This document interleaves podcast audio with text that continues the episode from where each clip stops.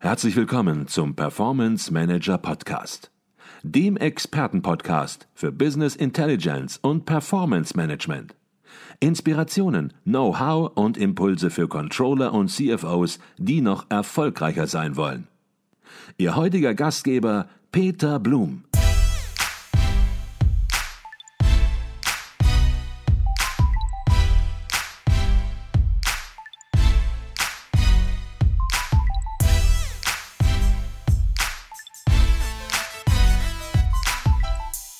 Herzlich willkommen zum Performance Manager Podcast. Mein Name ist Peter Blum.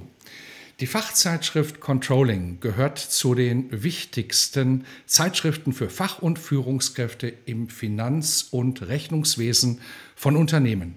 Sie liefert jeden zweiten Monat fundierte und anwendungsorientierte Beiträge für alle Controlling-Bereiche zu allen Branchen und für unterschiedliche Unternehmensgrößen. Jede Ausgabe widmet sich einem Schwerpunktthema und damit einer besonderen Fragestellung im Controlling. Der Performance Manager Podcast und die Herausgeber der Zeitschrift liefern seit diesem Jahr hier im Podcast zeitgleich zur Veröffentlichung des jeweiligen Heftes einen ersten Überblick über den jeweiligen Themenschwerpunkt, denn unser Ziel ist es, damit Neugierde für die Inhalte zu wecken. Die vierte Ausgabe in diesem Jahr, über die wir uns jetzt gleich unterhalten werden, widmet sich dem Thema Neue Wege im Mittelstandscontrolling, Untertitel Potenziale und Grenzen der Digitalisierung und Professionalisierung. Und ich freue mich darüber, mit Professor Dr. Martin Hiebel von der Universität Siegen zu sprechen, einem der Mitherausgeber des Magazins.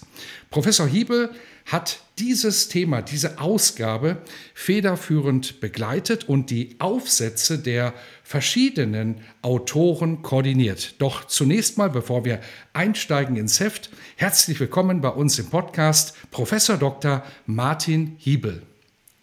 Vielen Dank, Herr Blum, für die nette Einladung und für die einleitenden Worte. Ich freue mich, bei Ihnen zu sein heute. Ich freue mich auch und Sie wissen es, weil Sie schon die Podcasts Ihrer Vorgänger gehört haben. Die erste Frage bei uns im Podcast, wenn es um das Heft Controlling geht, ist immer die gleiche und ich bin auf Ihre Antwort gespannt. Warum gehört Controlling zur Pflichtlektüre eines CFO oder Controllers? Ja, also ich habe mich bemüht, mich nicht zu sehr beeinflussen zu lassen von den Kollegen, aber meine Perspektive darauf ist, äh, dass wir Sie alle und natürlich auch die Zuhörer wissen, äh, dass wir in einer Welt leben voll von Veränderungen, auch technologischen Veränderungen. Und ich glaube, es ist äh, sehr relevant auch für CFOs und Controller hier up-to-date zu bleiben. Und wir liefern hier ein Forum, wo die Wissenschaft berichtet über Ergebnisse aus der Forschung zu neuen Themen, aber auch die Praxis berichten kann zu Erfolgsbeispielen, äh, die sie erlebt haben und damit ein Forum für den Austausch bietet. Und gerade so ein Austauschforum zwischen Wissenschaft und Praxis, glaube ich, ist sehr wichtig heutzutage. In anderen Ländern kennen wir das Phänomen des Research Practice Gaps nur zu gut. Wir in Deutschland oder im deutschsprachigen Raum sind in einer besseren Lage, glaube ich, noch. Wir müssen aber daran arbeiten, dass dieser Research Practice Gap klein bleibt und nicht zu groß wird über Zeit. Und dementsprechend ist so ein Austauschforum wie die Controlling ganz zentral, glaube ich, auch heutzutage. Mhm. Jetzt hatte ich ganz am Anfang gesagt, dass Sie zum ersten Mal ein Heft koordinieren, das Heft Controlling koordinieren. Das hängt damit zusammen, dass Sie auch ganz neu im umgestalteten Herausgeberkreis der Controlling aufgenommen worden sind seit diesem Jahr. Von daher natürlich auch eine interessante Frage, etwas zunächst mal über Sie zu erfahren. Vielleicht können Sie sich ein wenig und Ihren Hintergrund den Hörern vorstellen. Ja, sehr gerne. Also wie gesagt, mein Name ist Martin Hiebel. Ich bin seit 2015 Professor für BWL, insbesondere wie das bei uns heißt, Management Accounting and Control an der Universität Siegen, was natürlich übersetzt so viel heißt wie Controlling. Und äh, vorher war ich ein paar Jahre in der Praxis tätig, in der Beratung bei McKinsey und bin danach an die Uni zurückgewechselt, zunächst für die Promotion und dann auch für die Habilitation an der Johannes Kepler Universität Linz in Österreich.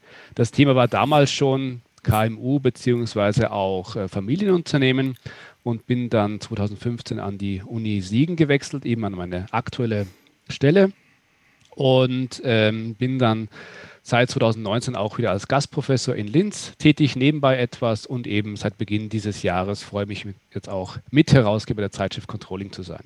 Mhm.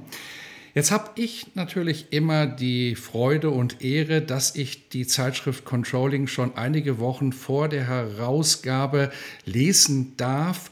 Und der Titel der Ausgabe 4 lautet Neue Wege im Mittelstandscontrolling, Potenziale und Grenzen der Digitalisierung und Professionalisierung. Als ich das Heft gelesen habe, da ist mir aufgefallen, dass diesmal ganz unterschiedliche Unternehmensgrößen angesprochen werden. Der erste Artikel, da hatte ich den Eindruck, da geht es um kleine, sehr kleine Unternehmen. Und dann im zweiten Artikel, im dritten Artikel geht es dann schon um den gehobenen Mittelstand. Von daher zunächst mal die Frage, welche Unternehmensgrößen sprechen Sie mit dieser Ausgabe ganz konkret an? Ja, also Sie haben da einen Nagel auf den Kopf getroffen, glaube ich. Der Mittelstand ist in sich sehr heterogen. Äh, sehr viele Unternehmensgrößen laufen in Deutschland unter dem Begriff Mittelstand. Ich glaube, es ist auch ähm, nach wie vor relativ angenehm, äh, sich als Mittelstand zu bezeichnen. Heißt ja auch irgendwie so viel wie in der Mitte der Gesellschaft zu sein.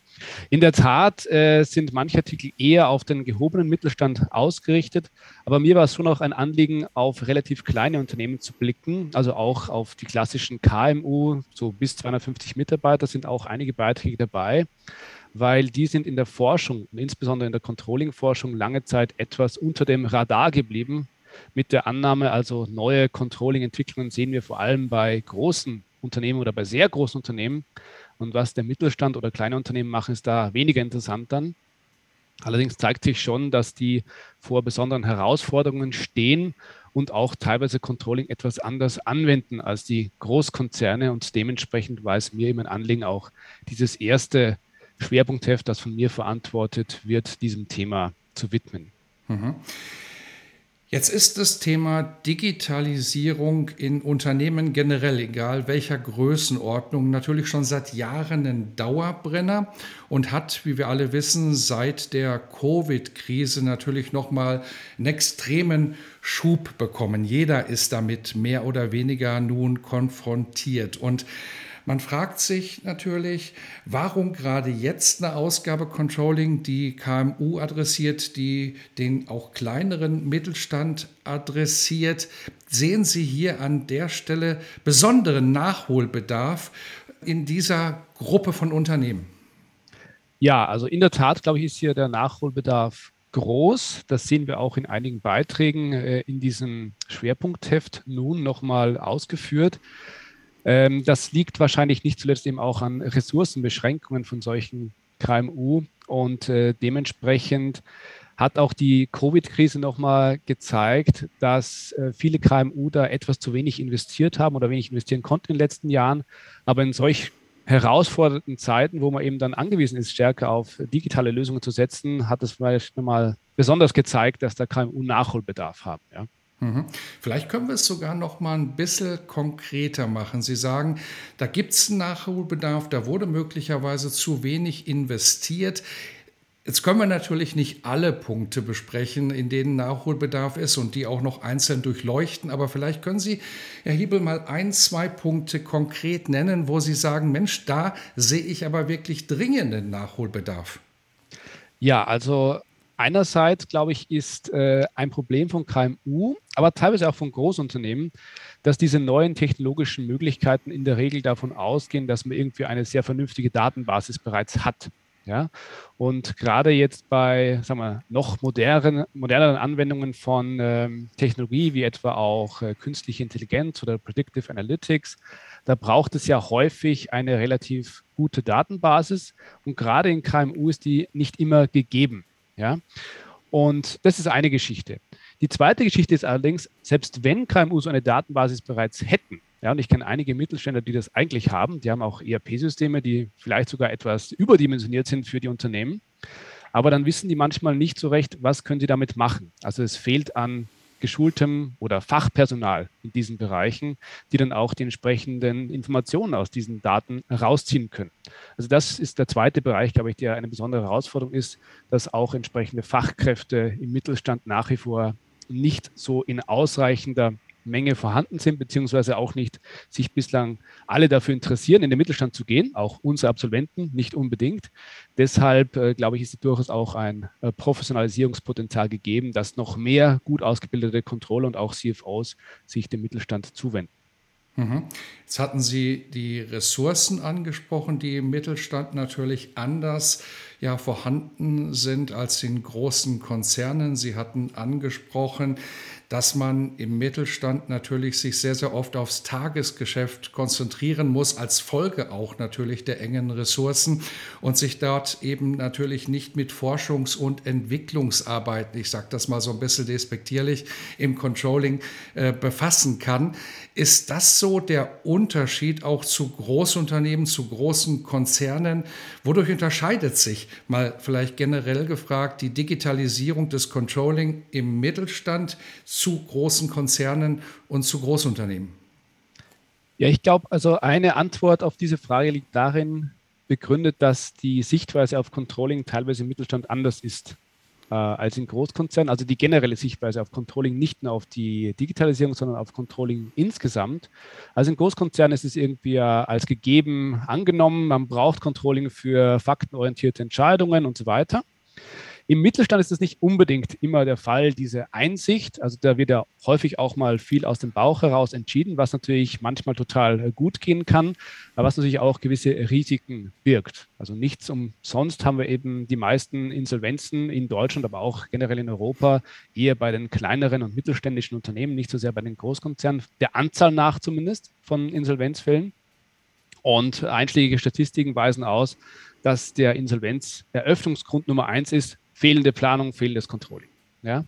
Und dementsprechend, glaube ich, sieht man schon hier einen Nachholbedarf.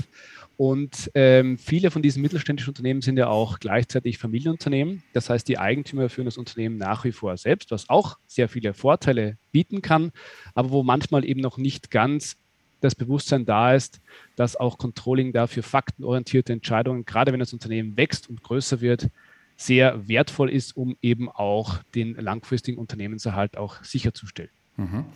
Beschäftigen wir uns mit dem ersten Artikel des Heftes, wo ich den Eindruck hatte, dass hier eher kleinere Unternehmen angesprochen werden, die noch häufig Steuerberatungen einsetzen, wenn es um die Ausführung und die Umsetzung des Rechnungswesens und vielleicht auch des Controlling geht. Und der Artikel macht den Vorschlag, doch diese Steuer- oder Unternehmensberatungen auch zu nutzen, um der Digitalisierung einen Schub zu geben.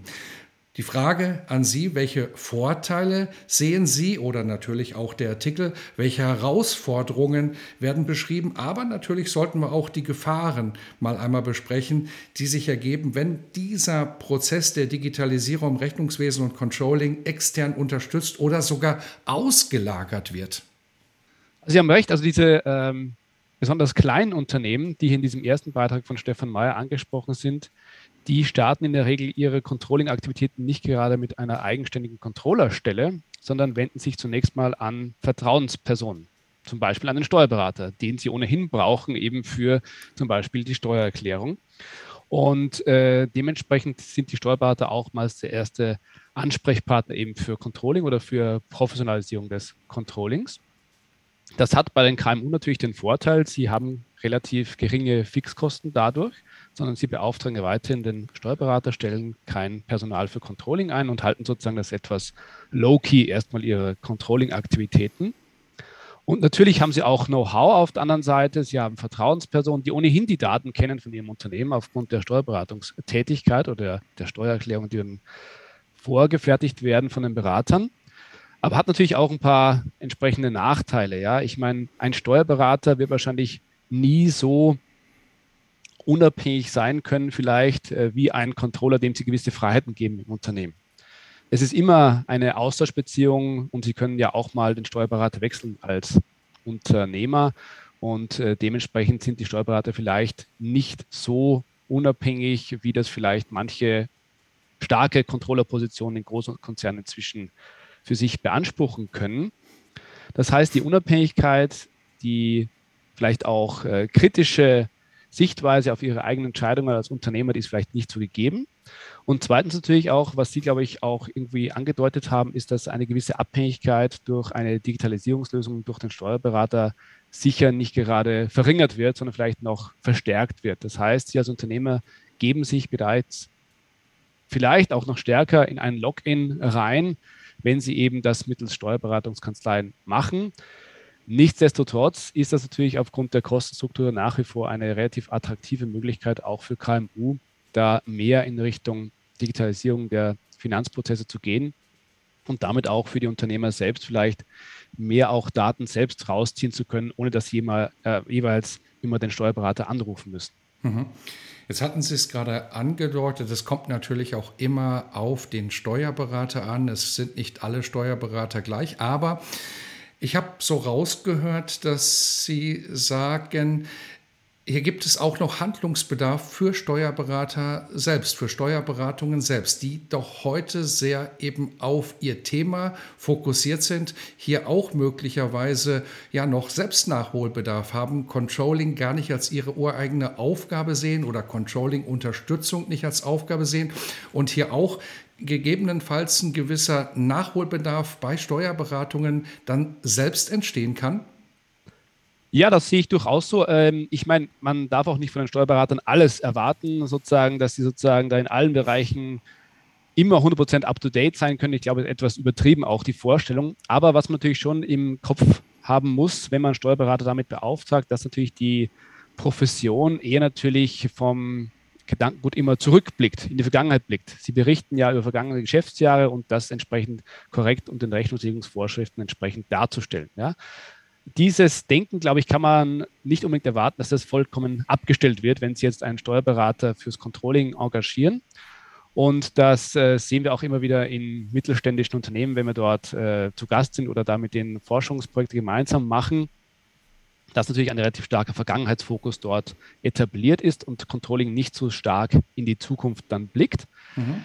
Nichtsdestotrotz heißt es natürlich aber auch für Steuerberater vielleicht in der Hinsicht, sich eben auch noch weiter zu entwickeln, wenn sie dann eben Controlling-Dienstleistungen anbieten. Und viele sind ja da bereits sehr up-to-date von den Steuerberatungskanzleien, die ich kenne, ähm, dass sie entsprechend auch diesen Zukunftsfokus nicht außer Acht lassen und entsprechend auch die technologischen Entwicklungen da nicht sozusagen außer Acht lassen und hier up-to-date bleiben. Aber es sind natürlich hohe Ansprüche auch an Steuerberater. Sie müssen in ihrer eigenen Profession up-to-date sein. Das ist mal die Grundvoraussetzung, glaube ich, für viele dieser Kanzleien. Und zusätzlich natürlich auch noch im Controlling da vielleicht noch etwas stärker zukunftsorientiert und technologisch up-to-date zu sein. Mhm. Das waren jetzt auch noch ganz konkrete Hinweise, worauf man natürlich achten sollte als KMU, wenn man sich einem Steuerberater anvertraut, dass der auch genau diese Skills mitbringt, die Sie gerade angedeutet haben. Und im Artikel geht es hier natürlich noch viel tiefer rein und es werden noch weitere Handlungsempfehlungen vom Autor, vom Stefan Meyer, gegeben. Ein weiterer Beitrag untersucht auf Basis einer empirischen Studie, die im Jahre 2020 durchgeführt worden ist, an der sich auch 180 Unternehmen des gehobenen Mittelstandes diesmal beteiligt haben, die Implikation der digitalen Transformation auf und für das Unternehmensreporting. So habe ich es verstanden. Die gute Nachricht ist, dass das Thema im Mittelstand generell als hochrelevant eingeschätzt wird. Aber die Frage an Sie, wie sieht es mit der Umsetzung aus? Zu welchen Ergebnissen, zu wesen, wesentlichen Erkenntnissen kommen die Autoren? Ja, also das ist gewissermaßen ein Paradoxon, glaube ich, das wir hier sehen. Also die gehobenen Mittelständler zumindest, und ich glaube, das muss man betonen, wir sprechen hier schon über relativ große Unternehmen, also nicht über die relativ klein wie eben, die sehen bereits die Relevanz von Digitalisierung, gerade im Reporting, wo sich viele Prozesse vielleicht stärker automatisieren lassen und damit auch schlanker und vielleicht kosteneffizienter gestalten lassen. Aber selbst wenn diese Unternehmen diese Relevanz sehen, dann ist der bisherige Umsetzungsstand etwas äh, bescheiden, zumindest äh, hinkt er diesen Erwartungen hinterher, die die Unternehmen selbst haben, was denn Digitalisierung im Reporting alles leisten kann. Das heißt, wir sehen hier gerade auch im Mittelstand auf jeden Fall hier noch Aufholpotenzial in diesen eher transaktionalen Reporting-Tätigkeiten im Controlling. Mhm. Sie hatten es angesprochen, was Digitalisierung im Reporting alles leisten kann. Und eine Erkenntnis, zu der die Autoren kommen, ist, dass durch die Digitalisierung auch die Steigerung der Effektivität von Entscheidungen positiv beeinflusst werden kann. Wenn Sie den zustimmen, woran liegt das, dass dieser Nutzen in KMU oft zu wenig erkannt wird und ja, wie kann man das optimieren? Ja, also der Nutzen, wie gesagt, ist im Mittelstand generell vielleicht etwas noch unterbelichtet, wobei bei diesem gehobenen Mittelstand, ich glaube schon, dass die den Nutzen sehen, aber noch nicht so stark den Nutzen der äh, Digitalisierung. Weil Digitalisierung heißt natürlich auch erstmal, ich muss hier investieren. Ja, ich muss äh, mich der neuen Technologien annehmen und auch das entsprechende Personal haben, um das umsetzen zu können. Aber das, glaube ich, zeigen auch die Autoren relativ geschickt, dass hier nicht unbedingt die großen Investments unbedingt gleich sein müssen, sondern auch einige Quick Wins, wie das ähm, der Robert Rico und Patrick Ulrich bezeichnen, durchaus zu erzielen sind für Mittelständler.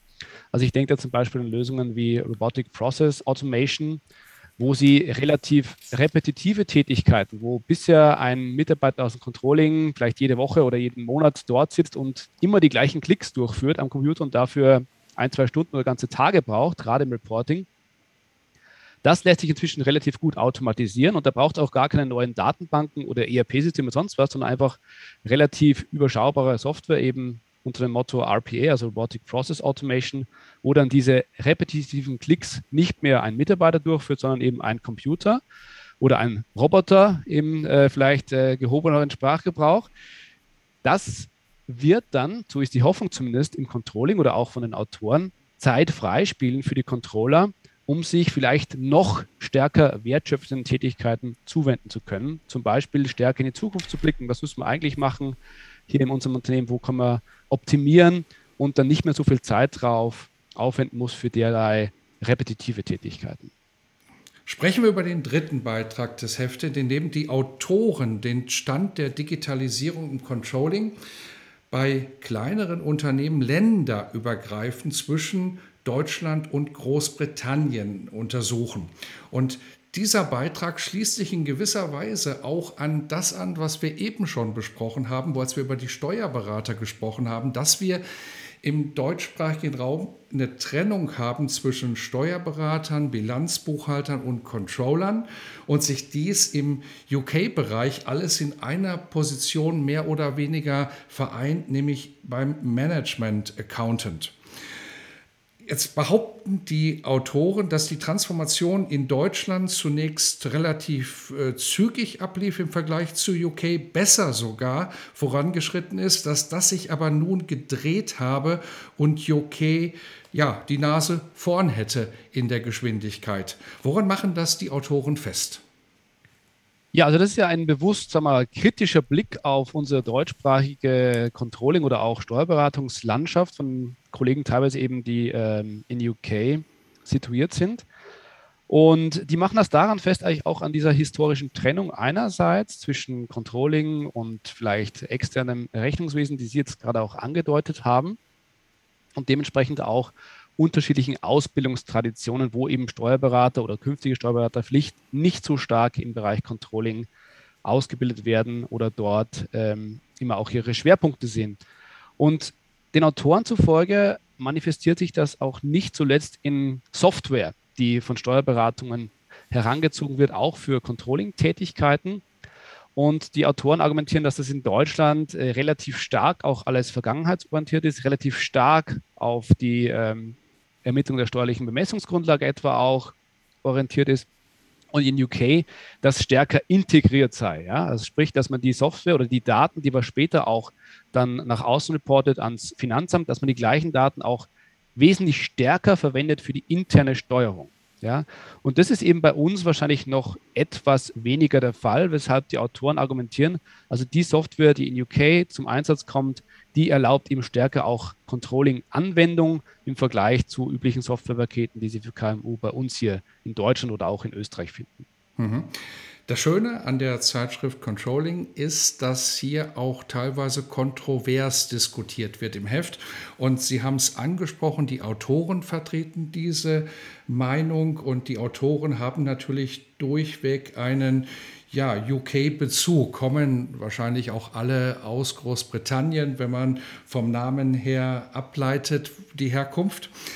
Wie sehen Sie das? Die Autoren leiten hier natürlich auch Verbesserungsvorschläge ab, was ja auch das Heft Controlling ausmacht, dass nicht nur Dinge beschrieben werden, sondern auch konkrete Handlungsempfehlungen immer gegeben werden. Stimmen Sie dem komplett zu oder gibt es da so ein, zwei Punkte, wo Sie sagen, Mensch, das sehe ich ein bisschen anders, das ist vielleicht ein bisschen zu UK-orientiert, da wird UK ein bisschen vielleicht zu rosa dargestellt und der Bezug in Deutschland in der Dreiteilung hat auch gewisse Vorteile? Ja, so klar. Also man, äh, wie Sie gesagt haben, die äh, Autoren kommen mit einem UK-Background natürlich und gehen sozusagen auf ein Phänomen in Deutschland hier drauf. Einer der Autoren, glaube ich, ist auch in Deutschland tätig, von daher hat er schon auch Einblick in die deutschsprachige Praxis, sieht das aber auch auf Basis dieser Praxis relativ äh, kritisch. Ich äh, stimme da vielleicht nicht in allen Punkten zu. Ich glaube, was man mitnehmen kann, zumindest aus der Abfertigung, ist schon, ähm, dass wir hier einen gewissen Nachholbedarf haben. Wie gesagt, bei den Steuerberatern, dass die vielleicht noch mehr auch in Richtung Zukunftsorientierung denken, wenn sie eben ihre Klienten beraten auf Basis von Finanzdaten und dass man das vielleicht auch noch stärker in die Ausbildungsschienen zum Steuerberater inkludieren kann, eben Technologie, aber auch Controlling-Denken, zukunftsorientiertes Denken und auch die Unternehmen zukunftsorientiert zu beraten. Viele Steuerberater sehen das schon so. Also ich glaube nicht, dass das auf alle zutrifft, aber natürlich haben wir hier bei manchen Aufholbedarf und auch bei den Klienten haben wir Aufholbedarf dahingehend, dass die überhaupt erstmal auf die Idee kommen, ihren Steuerberater zu fragen, wie könnte ich denn meine Planung fürs nächste Jahr gestalten. Also wir betreiben ja auch relativ viel Forschung im Bereich KMU und viele Kleinunternehmen sind sozusagen nicht unbedingt darauf ausgerichtet, dass sie den Steuerberater danach fragen, ja, was soll ich denn im nächsten Jahr alles planen? Weil, äh, wie gesagt, die kennen ihr Geschäft selbst am besten, zumindest glauben das die meisten und viele tun das ja natürlich auch. Ähm, aber sie sehen auch nicht so sehr den Mehrwert, den ein Steuerberater leisten kann da. Ich glaube, dahingehend äh, müssen vielleicht Steuerberater auch nochmal stärker aufklären oder stärker auch zeigen, was sie alles leisten könnten. Natürlich auch mit entsprechenden Cases, wo sie das sonst wo implementiert haben. Mhm. Sprechen wir über den vierten Artikel zum Schwerpunktthema, in dem darüber diskutiert wird, wie Steuerung und Koordination in wachsenden mittelständischen Unternehmen sich auch verändern müssen. Und was ich sehr interessant fand, dass zunächst mal typische Muster auch herausgearbeitet worden sind, wie Wachstum in Unternehmen, in mittelständischen Unternehmen häufig funktioniert, vonstatten geht und dann daraus abgeleitet worden ist, welchen Einfluss das Unternehmenswachstum auf das Controlling hat. Vielleicht können Sie diesen Artikel in diesen beiden Aspekten, Herr Hiebe, so ein bisschen nochmal näher beleuchten. Ja, sehr gerne. Ich meine, äh, ein, eine Kernaussage, glaube ich, aus dem Artikel ist, und das stammt aus einem äh, anderen Beitrag von äh, Gernot Bödritscher, den er zuletzt da in einer relativ hoch angesehenen Zeitschrift der Entrepreneurship-Forschung äh, platziert hat, ist eigentlich das Argument, dass Wachstum nicht immer nur heißt, wir wachsen der Größe nach. Also wir werden größer, sondern es gibt auch sowas wie qualitatives Wachstum, wie er da das bezeichnet. Und dieses Wachstum, das durchläuft in der Regel gewisse Sprünge, also läuft nicht linear, sondern in Sprüngen ab eigentlich. Und ich glaube, die Muster, die wir hier sehen, oder zumindest auch äh, der Forschung der Kollegen aus Klagenfurt zufolge, sind auch immer auch bezogen mit gewissen Änderungen bei der Wertschöpfungslogik dieser Unternehmen. Und gerade auch, wenn ein Unternehmen nicht nur quantitativ, sondern auch qualitativ wächst, heißt, wir werden in gewissen Bereichen besser. In unserem Wertversprechen dem Kunden gegenüber zum Beispiel. Das hat aber meistens auch zur Folge, und jetzt kommt ja eben der Brückenschlag zum Controlling, dass die Prozesse nicht gerade einfacher werden. Wenn sie komplexere Produkte, komplexere Wertversprechen auch gegenüber ihren Kunden abgeben, dann zieht das in der Regel auch zur, äh, nach sich, dass Controlling mitwachsen muss quantitativ oder qualitativ mitwachsen muss. Und das ist ein Aspekt, der in vielen mittelständischen Unternehmen dann meistens nicht sofort nachgezogen wird. Also sprich, das Unternehmen wächst vielleicht quantitativ, aber auch vom Produktangebot oder auch von der Leistungstiefe, was auch immer. Aber Controlling wächst erstmal nicht mit, sondern vielleicht bleibt, bleibt vielleicht mal beim Steuerberater zunächst und die Unternehmen kommen erst später drauf. Jetzt ist unser Laden aber relativ komplex geworden und irgendwie kann ich nicht mehr täglich durch alle Abteilungen oder Produktionsbereiche laufen als Eigentümer oder als Geschäftsführer und kann alles sozusagen selbst steuern, sondern irgendwie bräuchte ich dann doch formale Strukturen, um das noch steuerbar zu halten. Und dann ist meistens der Zeitpunkt gekommen, wo man dann auch Controlling entsprechend professionalisiert. Aber was wir schon sehen und nicht anhand dieses Beispiels von diesem Beitrag aus Klagenfurt, dass Controlling häufig im Mittelstand einem Wachstum, qualitativ oder quantitativ, hinterherhinkt. Ja, und das äh, wird dir gut auch aufgezeigt, glaube ich. Mhm. Ich glaube, allein wegen diesem Artikel lohnt sich schon ein Blick ins Heft, den Erwerb des Heftes. Natürlich, die anderen Artikel haben auch eine Qualität, aber dieser Artikel ist sehr, sehr praxisnah und, glaube ich, spricht viele auch sehr, sehr konkret an, die im Controlling in mittelständischen Unternehmen unterwegs sind und bietet hier auch konkrete, direkte Umsetzungsideen. Und man würde meinen, vier Artikel, damit würde es dann auch reichen. Aber nein, Sie haben noch einen fünften Artikel zum Thema draufgesetzt. Und das ist auch ein sehr, sehr spannender Artikel, weil er nämlich ein Thema, ein Controlling-Konzept anspricht, wo viele sagen, Mensch, da habe ich noch gar nicht von gehört, nämlich die Service Profit Chain. Und der Artikel spricht an, wie diese Service Profit Chain als Controlling-Instrument für mittelständische Dienstleistungsunternehmen eine Rolle spielen kann. Aber fangen wir vielleicht an der Stelle vorne an. Was verbirgt sich denn überhaupt hinter dem Konzept der Service Profit Chain? Ja, sehr gerne. Also ich hatte genau den gleichen Eindruck wie Sie jetzt vielleicht auch. Also Service Profit Chain, ich immer gesagt, ja, klingt toll, aber lieber Klaus, also der Klaus Derfus, der auch der erste Autor auf diesem Beitrag ist, was hat das mit Controlling zu tun, ja? Und ähm, dann hat er natürlich gesagt, ja, das hat sehr viel mit Controlling zu tun und hat mir das auch sozusagen gut erläutert und ich hoffe, ich kann das entsprechend auch jetzt äh, wieder reporten hier. Also die Service Profit Chain ist eigentlich ein, ähm, ein Konzept aus der Dienstleistungsforschung oder aus dem Dienstleistungsbereich und dementsprechend widmet sich dieser Beitrag auch insbesondere den Dienstleistungsunternehmen im Mittelstand. Ja? Und die Service Profit Chain ist gewissermaßen eine Wirkungskette, die man in vielen von diesen Dienstleistungsunternehmen sehen kann von der Mitarbeitermotivation, Qualifikation bis hin eben dann zum Auftritt gegenüber dem Kunden, auch äh, entsprechend dann Vertrauen aufbauen gegenüber dem Kunden, dass die Kunden auch gehalten werden können, was sich dann im Endeffekt dann hoffentlich niederschlägt in positiven finanziellen Ergebnissen. Also das ist diese Wirkungskette von den eigenen Ressourcen, von den Mitarbeitern insbesondere zur Kunden, zur Kundeninteraktion, die sich dann eben entsprechend auch niederschlägt. Ja. Und jetzt werden manche vielleicht Zuhörer draufkommen, so auch wie ich damals beim, beim Zuhören, das klingt doch irgendwie nach einer mehrdimensionalen Steuerung des Unternehmens, also nicht nur auf die finanziellen Ergebnisse gucken, sondern auch irgendwie auf Vorlaufindikatoren gucken.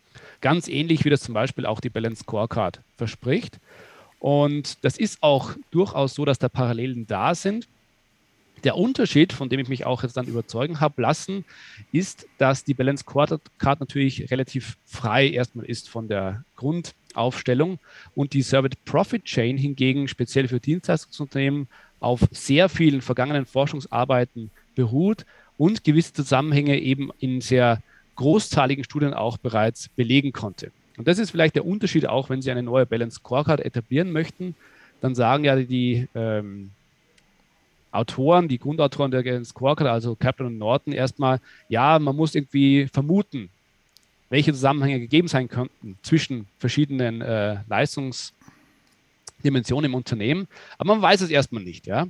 Und der Vorteil dieser Service Profit Chain ist eben, dass diese Zusammenhänge sehr gut etabliert sind in der Forschung. Und gerade auch dieses Autoren-Trio, das diesen fünften Beitrag hier verfasst hat, hat da auch eine meta-analytische Studie über, ich weiß nicht wie viele, äh, hundert äh, oder zumindest Dutzende Beiträge aus der Forschung hier ähm, gemacht und eben diese Zusammenhänge, die da relativ gut etabliert sind, werden auch in dem Beitrag nochmal vorgestellt. Das heißt, es ist gewissermaßen schneller einsetzbar auch für mittelständische Dienstleistungsunternehmen im Vergleich zu einem relativ offenen Konzept wie der Balance Scorecard. Mhm.